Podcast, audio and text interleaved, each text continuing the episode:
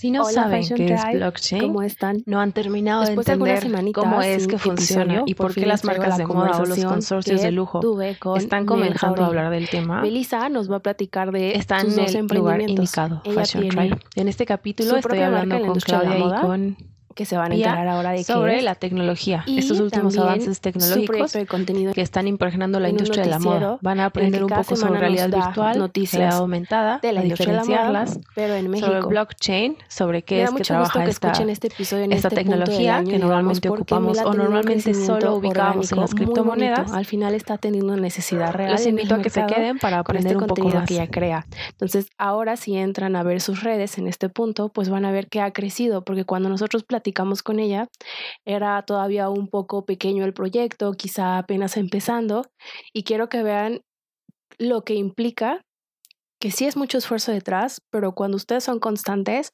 vean lo que Mel ha logrado. Yo no les voy a contar de su trayectoria, ella ahora les va a platicar un poquito de cómo empezó toda esta historia. Y bueno, van a ver que durante toda la entrevista se siente una vibra muy padre, porque la verdad es que Mel también se ha vuelto ya hoy en día una aliada carismática, por decirlo menos, con marketing a la moda y para marketing a la moda. Entonces, bueno, les presento a Mel Jauregui. Vamos a escuchar la entrevista. Caminos a la moda. El podcast de marketing a la moda. Te conectamos con la industria de la moda.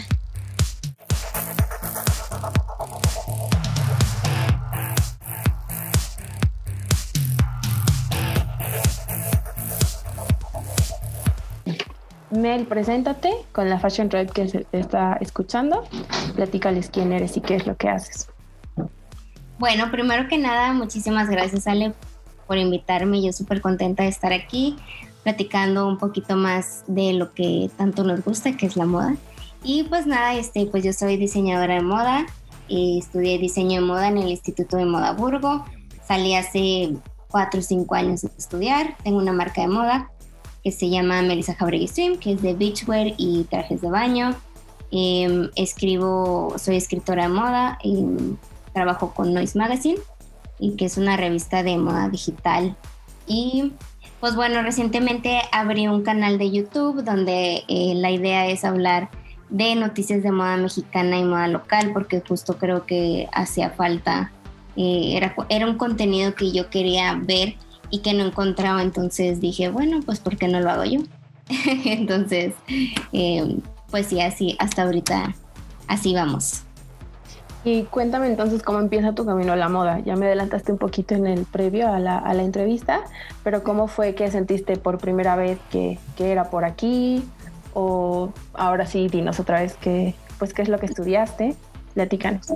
Fíjate que, o sea, me voy a sonar como muy cliché porque siento que mucha gente dice, de chiquita sabía, pero en mi caso también, o sea, en mi caso sí fue como de, siempre supe, o sea, realmente no sé, no sé por qué, o sea, incluso si le preguntas a mi mamá, mi mamá te va a decir, es que se colgaba hasta el molcajete, ¿no?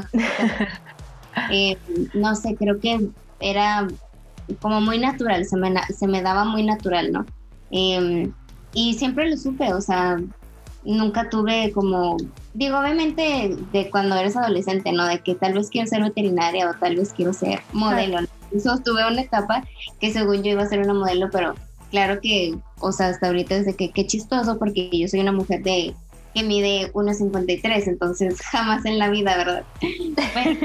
Modelo editorial, probablemente, de catálogo, puede ser. Tal vez, ¿verdad? Pero ya después me di cuenta que no, o sea, obviamente pues el glamour y lo que quieras, pero eh, no, la moda siempre fue como, siempre, siempre supe que era eso y, y me decidí, entonces estudié en en el Instituto de Moda Burgo, en Monterrey, eh, estudié diseño de moda. Y pues bueno, a mitad de carrera me di cuenta que me quería dedicar, o más bien que me quería especializar en trajes de baño y decidí este, especializarme en esto. Y fue justo cuando empecé a abrir eh, mi marca. Eh, pues bueno, de, poco a poco, ¿no? Porque oficialmente con mi marca tengo... ¿Perdón? Claro, sí, sí. Ay, perdón, perdón, pensé que ibas a decir algo. Em, oficialmente con mi marca tengo tres años, pero pues bueno, eh, realmente este proyecto empezó hace cinco años más o menos. Ok. O sea, tienes el registro de la marca desde hace tres años. Ah, no, ese es otro show. Mi registro de la marca lo tengo justo hace mm, tres meses. O sea, ah, porque, ok, déjame te platico un poquito. Yo justo empecé eh, mi, em, pues cuando me decidí a trabajar, digo, a, dedicarme a, trajes de baño, em, desde que estaba estudiando, em, abrí como esta marca, ¿no? Pero se llamaba Sirena Azul. Entonces, pues bueno, yo fui construyendo de poco a poco y resulta que cuando quise registrar la marca, pues ya existía. Obviamente metí el registro, todo lo que se tiene que hacer, ¿no? Em, pero resulta que esta marca ya existía, entonces no la podía utilizar y fue como, o, sea, no fue como un gran dolor de cabeza porque ya tenía, ya tenía todo, o sea, ya tenía mis etiquetas, tenía, este, las etiquetas, digamos, de cartón, las etiquetas de tela, eh, todo el branding, todo, o sea, fue un rollo, la verdad. Hasta dije, no sé si debería seguir con esto, porque sí, la verdad, ese tipo de cosas te pegan. Claro. Em, pero dije, no, bueno, a ver, si esto es lo que quiero, pues vamos a darle. Entonces dije, ¿cómo le voy a poner a mi marca? Pues mira, no tiene pierde. Le voy a poner mi nombre porque ya no, creo que alguien vaya a abrir una marca de trajes de baño que se llame Melissa Jauregui. Y sí, sí, pues como quiera la voy a registrar, ¿no? Entonces, em, pues ya después de esto la meto a registro otra vez, pero se viene la pandemia, entonces obviamente los procesos se alentaron, por eso te digo que justo hace poco ya me la dieron oficialmente. Se alentó todo esto y hace, hace como tres meses recibí la gran noticia que ya estamos registrados oficialmente. Pero bueno, digo oficialmente porque hace tres años, porque fue cuando hice el cambio de nombre y cuando cambiamos otra vez todas las etiquetas, todo el branding, todo el, como el mood de la marca, ¿no? ¿Y qué hiciste con las etiquetas? ¿Las tiraste? No, ahí las tengo. O sea, no las puedo tirar. De hecho, a veces me encuentro una que otra y es así como que se me rompe el corazón. Te creo. sí, no, o sea, trabajé muchísimo en ese logo, en, en como que toda esa idea y pues no, además de todo lo que ya le habíamos invertido, ¿no? Y fue así como de, pues ni modo. Pero no, no tengo corazón para tirarlo, honestamente. No sé qué le voy a hacer, tal vez después hago un cuadro o a ver qué hago. ¿Y por qué le habías puesto así a la marca? No sé, como que me gustaba esta idea de que para empezar, a, mí me encanta mucho como esta mística de las sirenas, ¿no? Y el azul por el azul turquesa, que es lo que se conoce como el, mar Caribe, ¿no? Eh, como para darle ese toque de que pues era una marca mexicana. Ok.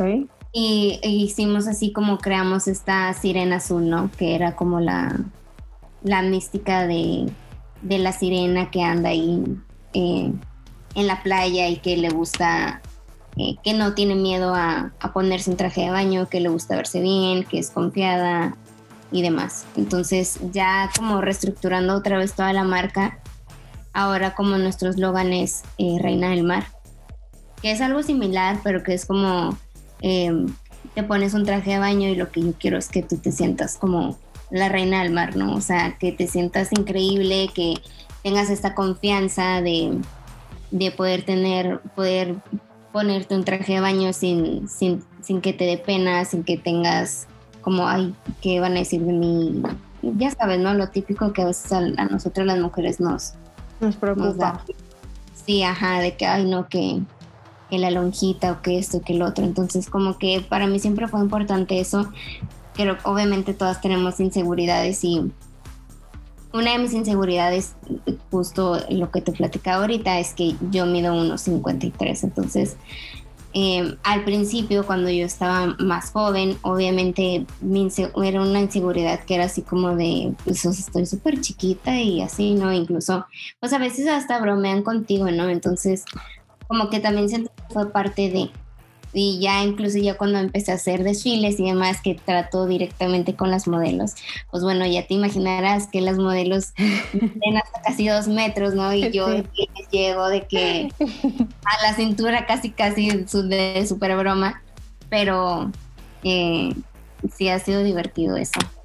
Y me encanta Zoom o bueno, este tipo de vida hoy en día porque no sabemos cuánto miden las personas, ¿sabes? O sea, yo por ejemplo mido 1,60 igual Y yo pensé que tú eras alta, ahora que te vi la, la imagen, yo pensé que tú eras alta, ¿no? Pero me encanta porque nadie va a saber cuánto, cuánto medimos hasta que nos conozca en persona, gracias a, a Zoom y a, y a toda esta nueva vida, nueva normalidad. Literal, o sea, si no te hubiera dicho, chin. Sí. Ah, nadie se hubiera enterado, pero no te preocupes. Oye, ahora que me dijiste esto sobre, sobre la parte legal, ¿no? Eh, vamos a hablar un poquito de las complicaciones o los retos quizá más importantes que tú crees que hay en la, en la industria para las marcas emergentes, sobre todo aquí en México, porque estoy segura de que todos los días nacen varias, todos los días se crean nuevos proyectos al respecto en, Instagram, en, en, redes sociales, páginas web, etcétera. Entonces, tú que ya has vivido el proceso, que ya has pasado incluso por ese problema de, de la parte legal, ¿qué otros retos crees que son importantes hablar para, para marcas emergentes aquí en México? Pues mira, creo que, o sea, en lo personal, yo, por ejemplo, un reto muy grande fue encontrar a alguien que me apoyara con la licra, porque la licra es mucho más complicada de, trabajarse. Entonces, pues no cualquiera se avienta como ese, ese trabajo. Sí. Y creo que em, el encontrar como este taller que me apoyara, batallé. Pero bueno, te digo, eso es más como personal o sea, siento que sí falta un poquito más, más de este tipo de talleres, porque obviamente existen maquiladoras grandes. Claro. Pero obviamente estas maquiladoras te piden como una inversión mucho más grande, piezas, o sea, muchísimas piezas que es como, oye, pues, o sea, yo no puedo hacer esa inversión, ¿no? O sea, yo apenas voy empezando y, pues no, o sea, aunque yo quisiera ni siquiera, o sea, no se puede. Entonces, en este aspecto creo que sí. Em, otro de los retos creo es o sea que yo creo que ahorita tienes que saber hacer de todo, ¿no? O sea, eres, sobre todo cuando quieres abrir una marca y no tienes, digamos, como el gran capital para eh, contratar a, cada quien en, sus áreas y así, pues obviamente tú tienes que hacer todo, ¿no? O sea, tienes que saber de, todo un poco, de las finanzas, de organización, eh, pues obviamente el diseño, de costura, eh, logística, Creo que eso sí también es como, o sea, y eso aparte te lo da la experiencia, o sea, o sea, yo, yo puedo también dar como, o sea, como muchos consejos y, y así, pero mucho de lo que yo he aprendido es ya sobre la marcha, o sea, ya lo que a mí me ha tocado vivir y lo que he tenido que, con lo que he tenido que lidiar en el camino y pues bueno, lo resuelves ahí, ¿no? Em, y pues bueno, en general creo que también eh, la manera en cómo se percibe la moda en México, ¿no? O sea, aquí en el país creo que eh, es difícil, o sea, es difícil darte a conocer. Entonces eso también creo que es, pues es un, es un reto, ¿no? Como intentar eh, sobresalir, este, obviamente como en cualquier industria hay bastante competencia, pero creo que sí en la industria de la moda está un poco más pues está difícil, ¿no? Sobre todo, como te digo, por cómo se percibe eh, la moda, de que mucha gente ni siquiera consume eh, hecho en México, ¿no? Entonces desde ahí pues ya empezamos mal. Em, es un proceso lento, obviamente, pero y de muchísima paciencia, pero si es algo que te gusta, pues definitivamente vale la pena. Esto que dices de, que el emprendedor es todólogo, apenas eh, escuchaba muchísimo al respecto eh, en, un, en el podcast de Victoria 147 y decía precisamente en la Victoria esto, ¿no? Que ya cuando empiezas a crecer tu empresa o tu marca, pues ya dejas de ser todólogo, ¿no? Entonces ese es como el reto del crecimiento, que te acostumbras a hacer todo y después tienes que empezar a acostumbrarte a delegar, ¿no? A que ya no puedes controlar no, todo, ¿no? Entonces ya te veremos como poco a poquito empiezas a, a soltar cositas, a sí, a delegar. Creo que también, o sea, además de que es un reto ya que lo estás haciendo, o sea, ya que aprendes a hacer de todo, ¿no? Ahora el siguiente reto es, ok, ya suelta.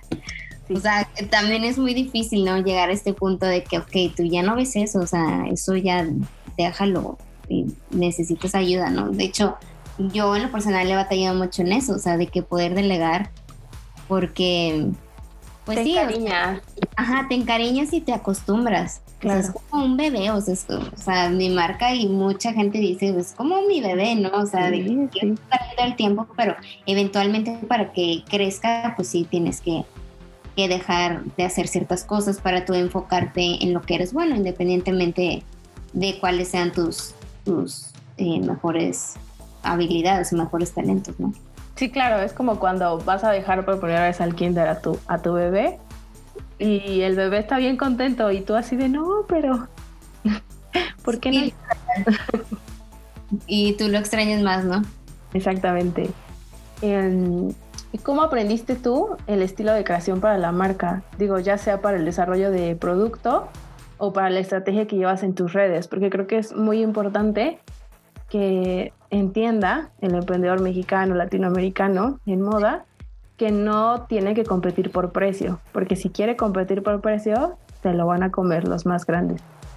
Sí, definitivamente. Creo que, eh, o sea, creo que la experiencia y el tiempo fue creando como esta, em, o sea, como que mis clientes me fueron diciendo que eran, que era lo que ellas querían. Em, eh, con el tiempo fui yo como encontrando mi voz como diseñadora. O sea, creo que incluso, digo, no es como que yo lleve muchísimas colecciones, pero si volteo a ver, por ejemplo, mi primera colección, digo, de que tal vez no es algo que diseñaría ahorita. O sea, no sé si es que yo quisiera hacer, ¿no? Y aunque en su momento me súper encantó y lo que tú quieras es como, o sea, sí, claro, influencia mucho en lo que a mí me gusta y lo que a mí, a mí me gustaría ponerme, pero no nada más soy yo. O sea, también es lo que eh, la, pequeña comunidad que he logrado hacer quieren. O sea, porque aunque les guste, muchos no se lo ponen. Sobre todo como es trajes de baño. Eh, por ejemplo, algo que sí digo de que, pues, o sea, esa es la comunidad que yo he creado, ¿no? Que, no sé, esto de las copas, ¿no? O sea, es como de no, o sea, yo no me voy a poner un traje de baño sin copas. Y mientras tanto vemos muchísimas marcas que hacen trajes de baño sin copas y pues lo visten muchísimas personas, ¿no? Entonces como que tú vas creando y, ellas te van diciendo, no, creo que eso es parte importante y se nos olvida que nuestras clientas son nuestro mayor eh, maestro, o sea, son las que nos, nos van diciendo qué es lo que quieren, porque como te digo, o sea, yo puedo poner y puedo diseñar y mil cosas, pero si ellas no se lo ponen o no les gusta, pues de nada sirve, ¿no? Entonces creo que ha sido como un, como que ha sido un constante feedback entre, entre lo que yo soy lo que me gusta y lo que, lo que mis clientes me han pedido. Sí, además de que creo que también ha sido importante darme cuenta que eh, le tenía que poner como cierta personalidad o como cierto sello a mi marca, ¿no? Porque eh, como que al principio empecé como muy separado de mí, o sea, de, la diseñadora, o sea, incluso aunque se llame Melissa Fabricium, como que lo hacía como muy, es una marca y como más, em, ¿cómo se puede decir? Como más, ah, se me fue la palabra, pero sí, como más formal, por así decirlo, ¿no? Claro. como un poquito más formal y la manera en cómo hablo y cómo me comunico y así, ¿no? Y, poco a poco empecé como a ponerle un poquito más, o sea, hablar yo personalmente con ellas, e incluso hasta grabarme en historias y así. Y vi que eso era algo que a ellos les gustaba, o sea, como que ver la cara detrás de, de, la marca, ¿no? De ver a quién le van a comprar o, conocerla, ¿no? Entonces eso también ha sido súper importante, al menos en mi marca como, intentar crear como este, este lazo, ¿no? Esta conexión con, con mis clientes. Fíjate que para la uni, ahora eh, para el proyecto de titulación, hice algo al respecto del emprendimiento en moda. Entonces, esto se repite mucho de cómo los diseñadores em, están muy encariñados desde el principio, ¿sí? Pero siempre desde el inicio hay como esta separación que tú platicas ahora, ¿no? De el miedo como a exponerse o a sentir que puede ser una sobreexposición o incluso eh, algunos eh, platicaban que tienen como este sentimiento de que si ellos aparecen o si aparecen mucho, los seguidores pueden pensar que es como algo egocéntrico, ¿no? Entonces, em, platícame cómo fue esta parte de, la, de encontrar tu voz, porque esto de encontrar la voz de una marca o de, de un diseñador, como tú dices, es un problema que cuesta a veces años para las, para las marcas, para los emprendedores. Sí, definitivamente es cierto eso, o sea, como además de que dicen de que como este miedo a exponerse, sí, o sea, a, mí por ejemplo en lo personal yo pensaba que es que van a pensar que como no es, no es como formal, claro. es palabra, pero como no es, no es tan formal o como que esto no, no, es tan serio, sí. Tan en serio, ajá. Entonces, no sé por qué tenemos como esta percepción para empezar, pero pues dije, no, pues o sea, ¿qué es lo peor que pueda pasar? Que no, que no les guste. Bueno, no lo vuelvo a hacer y ya. Entonces dije, pues voy a empezar a poner como encuestas, ¿no? De que, y como que empecé a hablar más en video, a platicar más de mí, de mi experiencia, de, mi estilo de diseño y, y mi, eh, ay, ¿cómo se llama? Mi engagement.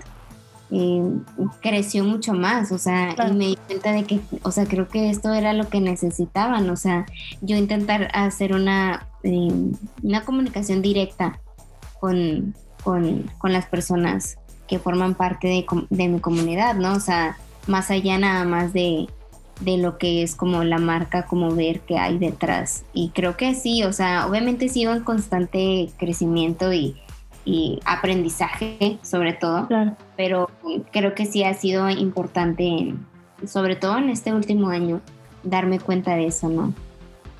Creo que eso es lo padre de la parte digital, sobre todo, que es prueba y error, porque también lo he visto, por ejemplo, con marketing a la moda y a mí la Fashion Drive, que son como el equipo principal, que como de las chicas, ¿no? Que estamos detrás de, de todo esto, ellas fueron las que me dijeron, oye, es que tienes que salir más porque pues igual, ¿no? Yo lo he leído también, ¿no? Siento que hay veces que leemos material y a la hora de aterrizarlo en nuestra marca simplemente no se nos ocurre, porque si tú lees sobre algoritmos, eh, a Google, a Facebook, a Instagram, le gusta ver caras, la gente ya se dio cuenta de que hay que poner rostros en los reels, por ejemplo, hay que mostrar a la persona real, ¿no? Funciona, ay, funciona mejor poner, poner una una cara, ¿no? O presentarte tú, como dices, como diseñadora, que a lo mejor estar poniendo puro texto o puras imágenes.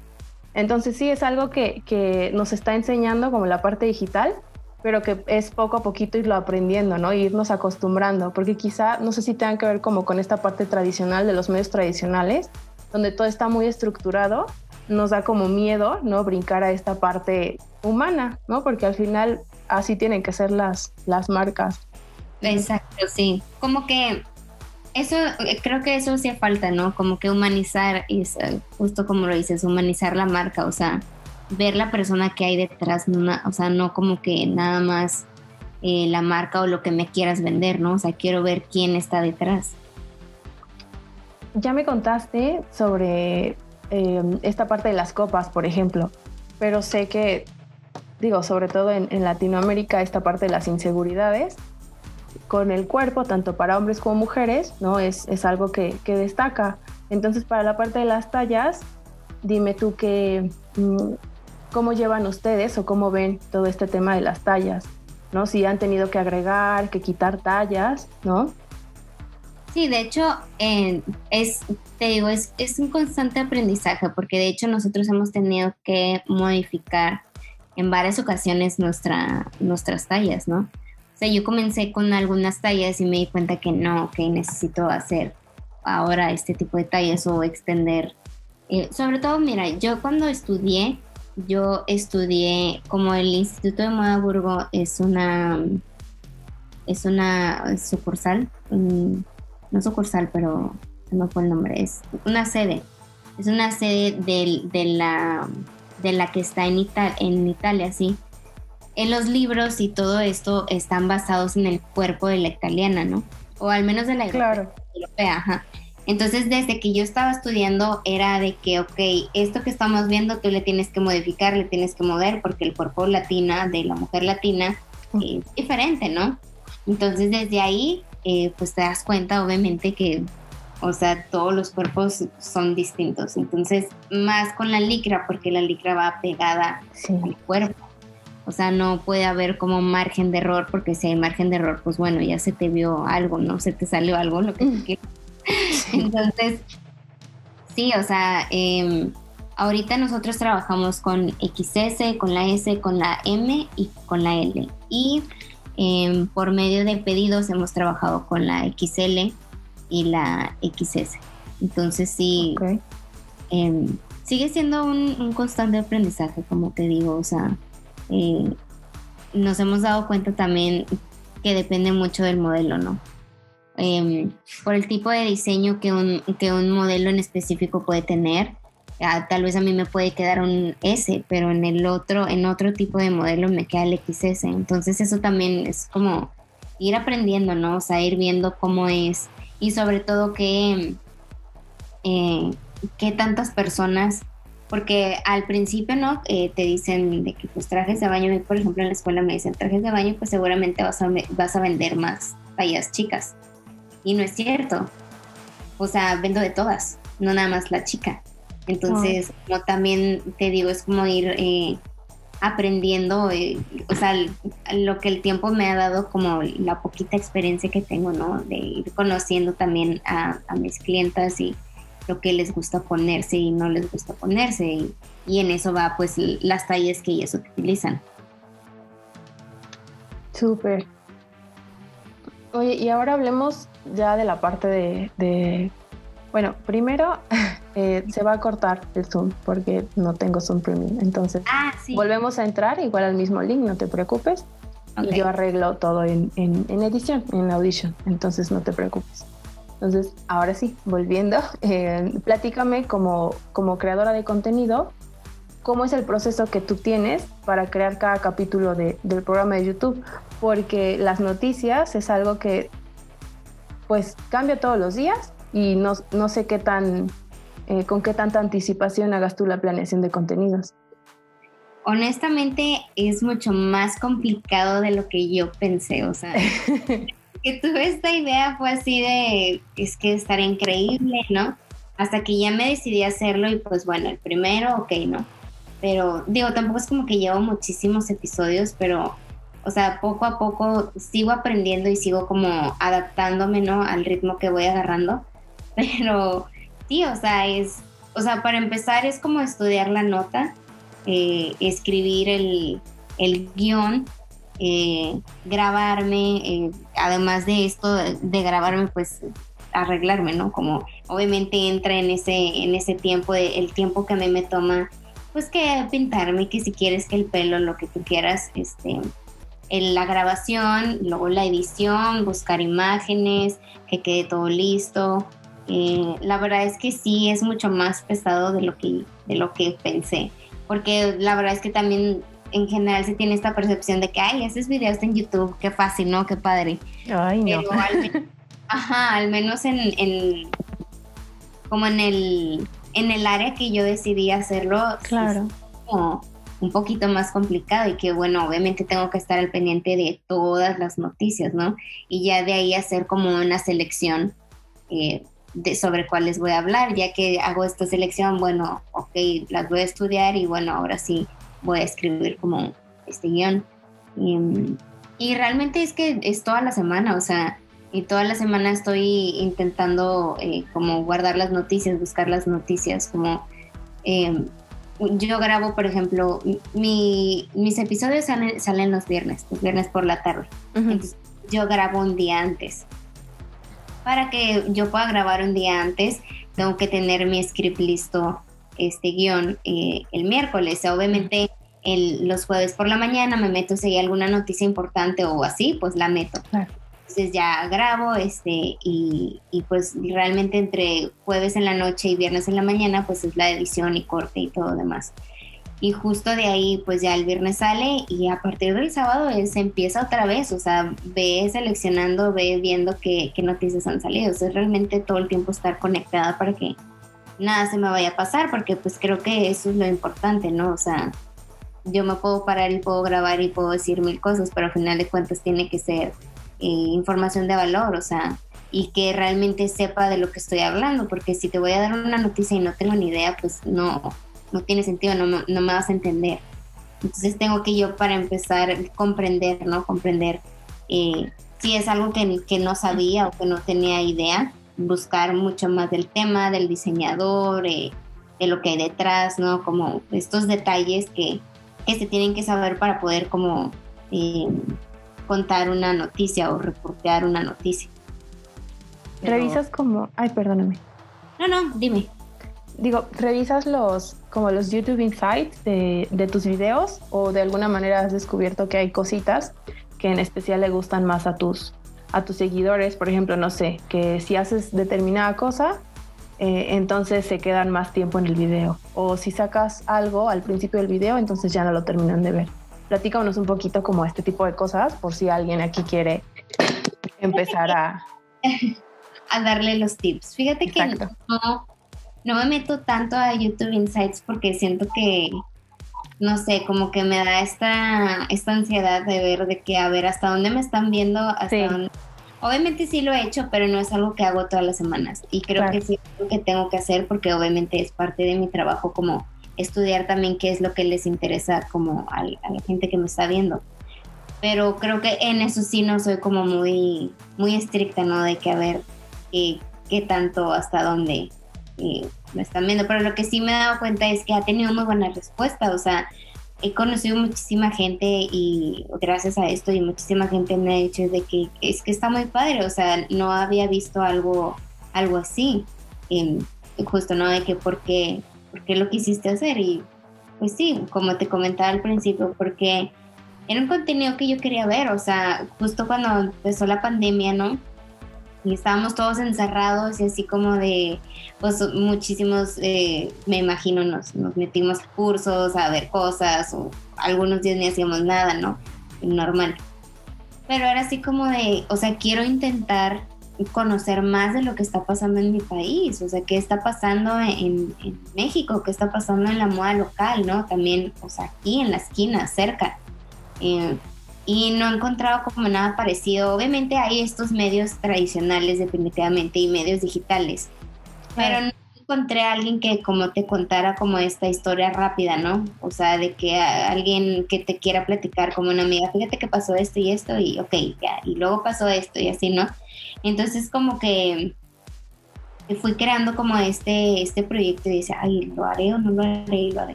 Bueno, sí, ya, sea, es algo que yo quiero ver y si no lo encuentro, pues ya lo voy a hacer yo y a ver qué tal nos va. Entonces, sí, creo que, y te digo, o sea, he, conocido muchísima gente, entonces por eso también me da mucho gusto porque sé que sé que a muchos les sirve, o, sea, eso como me da mucho mucho gusto y como decirle que, ah, o sea, qué bueno, o sea, de que no estoy como grabando nada más para que mis papás me vean, ¿no? De que entonces sí, este, porque creo que es importante, o sea, solemos hablar de la moda internacional y, no hablamos de lo que tenemos aquí. Y la verdad es que aquí tenemos muchísimo talento y creo que falta justo esto, la difusión y, la comunicación de, del diseño y de la moda que existe aquí en el país, que es muchísimo. Em, me gusta mucho que digas esto precisamente porque em, de cómo nace a partir de una necesidad que tú habías visto, ¿no? que ya existía porque entonces ese tipo de proyectos pues vienen de un lado, ¿no? Tienen algún sentido desde el principio. Y pues yo siento que por eso ha sido que, que ha tenido tanto éxito, porque al final si era algo que, que tú no veías y que de repente ya existe, pues claro que empiezas a tener flujo de tráfico. Entonces la verdad es que es algo que hace bastante falta, porque en general estamos acostumbrados a hablar de, como dices, de modo internacional, sin voltear a ver esto, esto que está pasando en el país. Y como lo dijiste al principio, es algo, em, pues sí, que hace falta para que la gente, ¿no? la masa, voltee a ver también al, diseñador mexicano, porque si nosotros como industria de la moda estamos hablando de, la moda internacional, eso es lo que aparece en los medios, ¿no? Entonces, si comenzamos a hablar de lo que está hecho en México, de lo que se diseña en México, pues una cosa lleva a la otra. Sí, claro, aparte que eso, ¿qué dice de nosotros, no? O sea, de nada más estamos hablando de lo que está afuera. Pues, ¿qué dice eso de nosotros como, mexicanos, no? O sea, ¿qué no existe aquí el talento? ¿Qué no existe aquí la moda? Claro que la existe y muchísima y muchísimos talentos. Entonces, sí, o sea, me pareció súper importante como, y además que he conocido muchísima gente, o sea, hay muchísimas marcas que digo, ¿cómo es posible que no conocía a esta marca, a este diseñador, o sea, que está haciendo cosas increíbles? Entonces, así como yo he conocido muchísima gente y obviamente voy a seguir conociendo porque pues... Eh, es poco lo que llevo, así quiero que, que la gente siga conociendo más talento mexicano, más diseño mexicano, más marcas locales mexicanas y, lo que se vive, como se vive aquí la moda en el país. Aprovechando que estamos platicando precisamente de, de esto, vamos a pasar a hablar ahora de la industria en Latinoamérica. Entonces, hablando de moda, ¿qué crees tú que necesitamos para comenzar a crecer exponencialmente? Obviamente la pandemia nos ayudó irónicamente, a que volteáramos a ver lo local porque no podíamos siempre seguir trayendo lo extranjero. Pero a partir de esto, ¿qué crees que es lo que sigue para que ya comencemos a, a mantener este crecimiento, que no sea algo que se estanque después de que regresemos a la normalidad? Pues creo que justo lo que estamos platicando, ¿no? O sea, como esta difusión de los talentos mexicanos, ¿no? O sea, como que hablar más de lo que ya tenemos aquí. Y como lo he dicho, obviamente también es importante hablar de lo que está sucediendo en el mundo. O sea, no se trata de no, no me interesa lo demás. Es claro. importante estar eh, informados de lo que sucede en el mundo. Pero también eh, como mexicanos, pues es importante también saber lo que está sucediendo aquí en México. Entonces, yo creo que sobre todo eso, ¿no? Como que la difusión Em, de lo que tenemos aquí. Obviamente, pues es, poco a poco, ¿verdad? O sea, no va a ser de un día a otro, pero eh, siguiendo eh, con este tipo de conversaciones, o sea, teniendo conversaciones, creo que va a abrir como más el camino, ¿no? Em, de que mucho más gente sepa y, y, conozca lo que hay aquí. También creo que, em, hablando específicamente de México, creo que también hay que quitar como esta percepción que existe de lo que está hecho en México no está bien hecho o que está como chafo. Creo que también sigue existiendo mucho esta, esta idea, ¿no? Esta percepción que ni siquiera sé por qué existe, de que eh, si compras algo hecho aquí, quiere decir que no está bien hecho, o que es chafo, o que no está padre, o lo que tú quieras, ¿no? Entonces, para empezar también quitar como ese, eh, esta idea errónea de lo que realmente es la moda mexicana. O sea que hay muchísimo, muchísimo talento y no porque esté hecho aquí, independientemente si está hecho en Ciudad de México, si está hecho en Monterrey, si está en, en, la vuelta de tu casa, en la esquina de tu casa, no dice nada sobre la calidad y sobre lo bien o mal que pueda estar hecho, ¿no? Y sí, definitivamente creo que es, es eso y, como te digo, pues creo que es poco a poco, o sea, y lo importante es seguir teniendo conversaciones y educando sobre el tema, más que nada. ¿Cómo crees tú que es la, la moda mexicana? ¿Cómo la definirías con una sola palabra? Qué buena pregunta.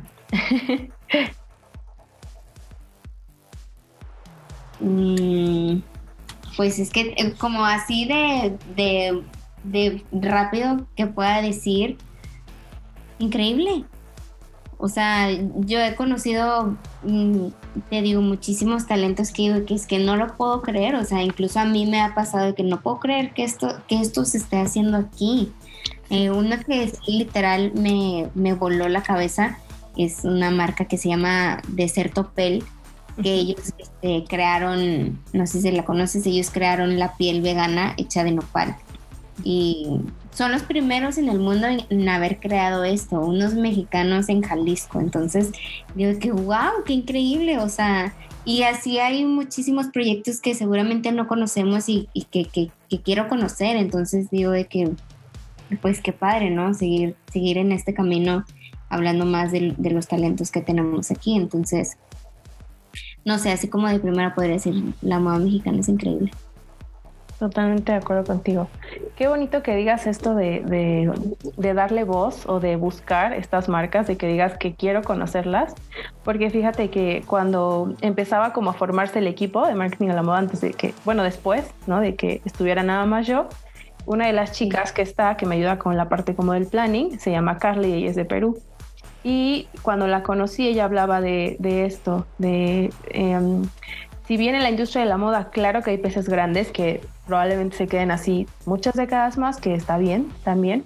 Em, ella decía, em, si, si esto ya, si ya vimos esta realidad, pues es momento de que los peces chiquitos nos juntemos para hacer algo grande.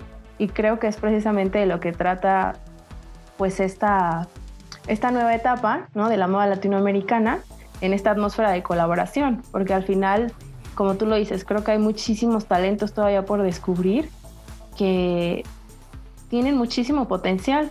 He escuchado de proyectos chiquitos que están naciendo y ahí está, me parece, la importancia de plataformas como la tuya, ¿no? de darles voz, de difundirlas, de que lleguen a más, a más personas, porque personalmente creo que lo bonito de, del emprendimiento es que cuando creces, pues impactas más vidas, no nada más la tuya. Entonces, por ejemplo, tú que tienes a, a las personas que te ayudan para confeccionar los trajes, si tú creces más, tienes que contratar más personal y entonces estás llevando la comida a la mesa de más familias, ¿no? Sin verlo de una manera egocéntrica, obviamente. Sí. Pero es, es un impacto grande, es una cadena muy bonita, ¿no? Que, que, es precisamente humana, ¿no? Porque la moda tiene que ser así, humana, me parece. Sí, exacto, sí, y justo eso que mencionas, em, de no nada más como este, eh, de manera como egoísta, como dar a conocer estas marcas, es que justo es eso, o sea, hay muchísima gente detrás de, la moda mexicana, o sea, no nada más es... El diseñador. no, ajá, no nada más soy yo, o sea, es el taller que me ayuda, es eh, la persona, eh, la diseñadora, es el, la plataforma de envíos que es mexicana, y en, los que me apoyan con el, con el packaging y todo demás. O sea, es como esta cadena de, de muchísimas personas que a veces no nos damos cuenta que, existen y que además que de conocerse como el diseño mexicano, impactamos también en la economía, las economías locales, que también a final de cuentas nos ayuda. Y ahorita que tú mencionaste algo de, de la colaboración, creo que eso es súper importante también, o sea, porque existe esta también como esta percepción o como esta como envidia o competencia, ¿no? De que no, es que ella es mi competencia y ella no, no, al contrario, a final de cuentas creo que eh, colaborando todos juntos vamos a crecer todos juntos, que a final de cuentas pues todos somos colegas, o sea, todos estamos trabajando en la moda para crecer, para crecer como... Eh, pues como eh, nación, ¿no? O sea, no es nada más como algo algo personal o algo egoísta de que lo estoy haciendo por mí, sino no, o sea, lo estoy haciendo por toda la gente que también eh, trabaja aquí, que existe y que eh, ama la moda, ¿no? Y que forma parte de alguna u otra manera, independientemente en el área que se encuentre. Y creo que la colaboración también es, es un camino muy necesario que necesitamos empezar a, a voltear a ver. Claro, porque al final las colaboraciones, pues digo, empezarán a ser eh, inteligentes, ¿no? Porque no hay, como tú lo dices, no hay ningún problema, como decimos en México, el sol sale para todos. Y si tú eres una marca de, de beachwear, pues entonces tienes una amiga o una conocida que tiene una marca de sombreros que te encanta y que empata con tu marca. Entonces se buscan, colaboran y tanto la gente que tú tienes como los seguidores que ella ya trae entonces ya hacen una sinergia bien padre y entonces la comunidad de ambas crece, ¿no? No es que entonces ya no le van a comprar a, a, Melissa Jauregui, ¿no? O entonces ya no le van a comprar eh, los sombreros de playa porque ya solo van a comprar el traje, ¿no? O sea, no, no va por ahí, ¿no? Creo que, que tiene sentido todo lo que, lo que estás platicando. Sí, definitivo. Pues déjanos entonces una, una recomendación final para, para, todos los que están escuchando este podcast. Quizá algún consejo, alguna recomendación de algún libro, de un material, ¿no? Para la gente que quiera fundar un proyecto, ya sea de contenido o una marca, ¿no? O a lo mejor un consejo para organizar el tiempo, porque eso de tener una marca y además ser creadora de contenido no me parece nada sencillo, la verdad. No, de hecho no es nada sencillo y no podría, no podría dar un consejo de eso, honestamente, porque me la vivo corriendo. Incluso yo necesito un sistema de organización. Entonces, si alguno de lo que nos está escuchando sabe, pues que me pase. Pero yo eh, un consejo, más que un consejo, tal vez una recomendación, es que si tienen pensado o están pensando desde hace tiempo crear algo, una marca, un proyecto, lo que sea, que se avienten. O sea, creo que, mm, o sea, suena también como muy cliché, pero creo que, o sea, el miedo es lo que nos paraliza totalmente. O sea, yo pensaba, justo cuando estaba pensando en este proyecto en el canal, yo decía, ay, ¿quién me va a ver? O sea, ¿quién le interesa lo que estoy hablando y quién? No, o sea, como que yo misma metiéndome estas ideas de que, no, y cómo yo voy a estar enfrente de una cámara y yo no tengo experiencia hablando enfrente de la cámara y demás, ¿no? Pero al final de cuentas, pues lo hice, ¿no? O sea, el no como quiera ya lo tienes. O sea, en todas las posibilidades, en todos, en todos los lugares, tú ya tienes el no. ¿Qué es lo peor que puede pasar? Pues que te den otro no, eso como quiera ya lo tienes. Nunca vas a saber si nunca eh, te avientas a hacerlo, ¿no? Entonces, creo que es como muy importante esto, como eh, que se avienten si tienen algún proyecto, una marca o lo que sea, eh, que no se queden como que con esas ganas de iniciar algo que, que, aman o que les apasiona, porque creo que es muy importante además te nutre el alma. Pero ¿qué es esto? O sea, y pues no tengan miedo, láncense a hacer lo que les gusta. Me encanta. Pues muchísimas gracias por aceptar la, invitación. Las puertas de marketing a la moda están abiertas para lo que necesites. Te puedes acercar con nosotras siempre. Y vamos a dejar aquí todas tus redes y también las, las de la las de la marca. Entonces, bueno, ya te las estaremos pidiendo para que dejemos aquí todos los links correspondientes. Me encantaría seguir platicando contigo porque este tipo de, temas dan para platicar muchas horas, varios cafés, pero tenemos que cortar el episodio, así que ya nos estaremos viendo en otra ocasión. Muchísimas gracias de verdad. No, muchísimas gracias a ti, Ali, por invitarme. Como te dije en el principio, yo encantada de platicar contigo, este, de seguir creando estas conversaciones, de seguir hablando de la moda y la importancia que tiene en el país y pues nada, este, espero pronto volver a platicar contigo. Gracias. Claro que sí. Nos estamos viendo. Muchísimas gracias. Cuídate mucho. Tú también.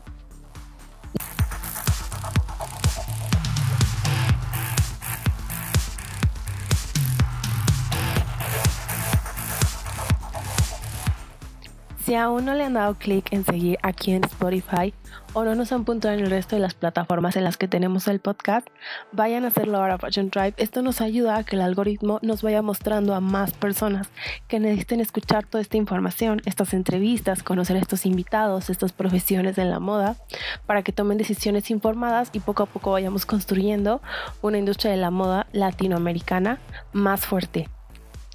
Saben que pueden seguirnos en Marketing a la Moda MX en Instagram, buscarnos en LinkedIn como Marketing a la Moda o escribirnos cualquier correo o petición a contacto marketingalamoda.com. No se olviden de visitarnos en marketingalamoda.com. Nos vemos en el próximo episodio. Caminos a la moda. El podcast de marketing a la moda.